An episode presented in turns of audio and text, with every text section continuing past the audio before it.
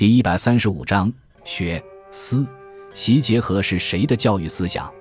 将学习、思考与实践相结合，是孔子所明确主张而反复强调的教育思想。《论语·子章》第十九说：“博学而笃志，切问而近思，人在其中矣。”博学就是广泛的学习，笃志就是坚持自己的志向，切问就是恳切的求问。近思就是认真的思考当前的问题，做到了这四点，也就会掌握仁德之意了。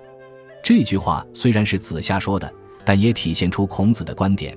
这里提到了四点，实际也可以归结为两个方面，就是学和思。而笃志可以看作是学习的态度，切问可以看作为思考的表现。《论语为政第二说：“学而不思则罔，思而不学则殆。”其意为。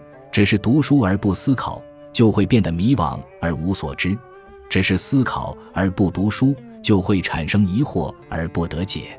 这就是说，将读书与思考割裂开来，单独进行都不会得到好的学习效果。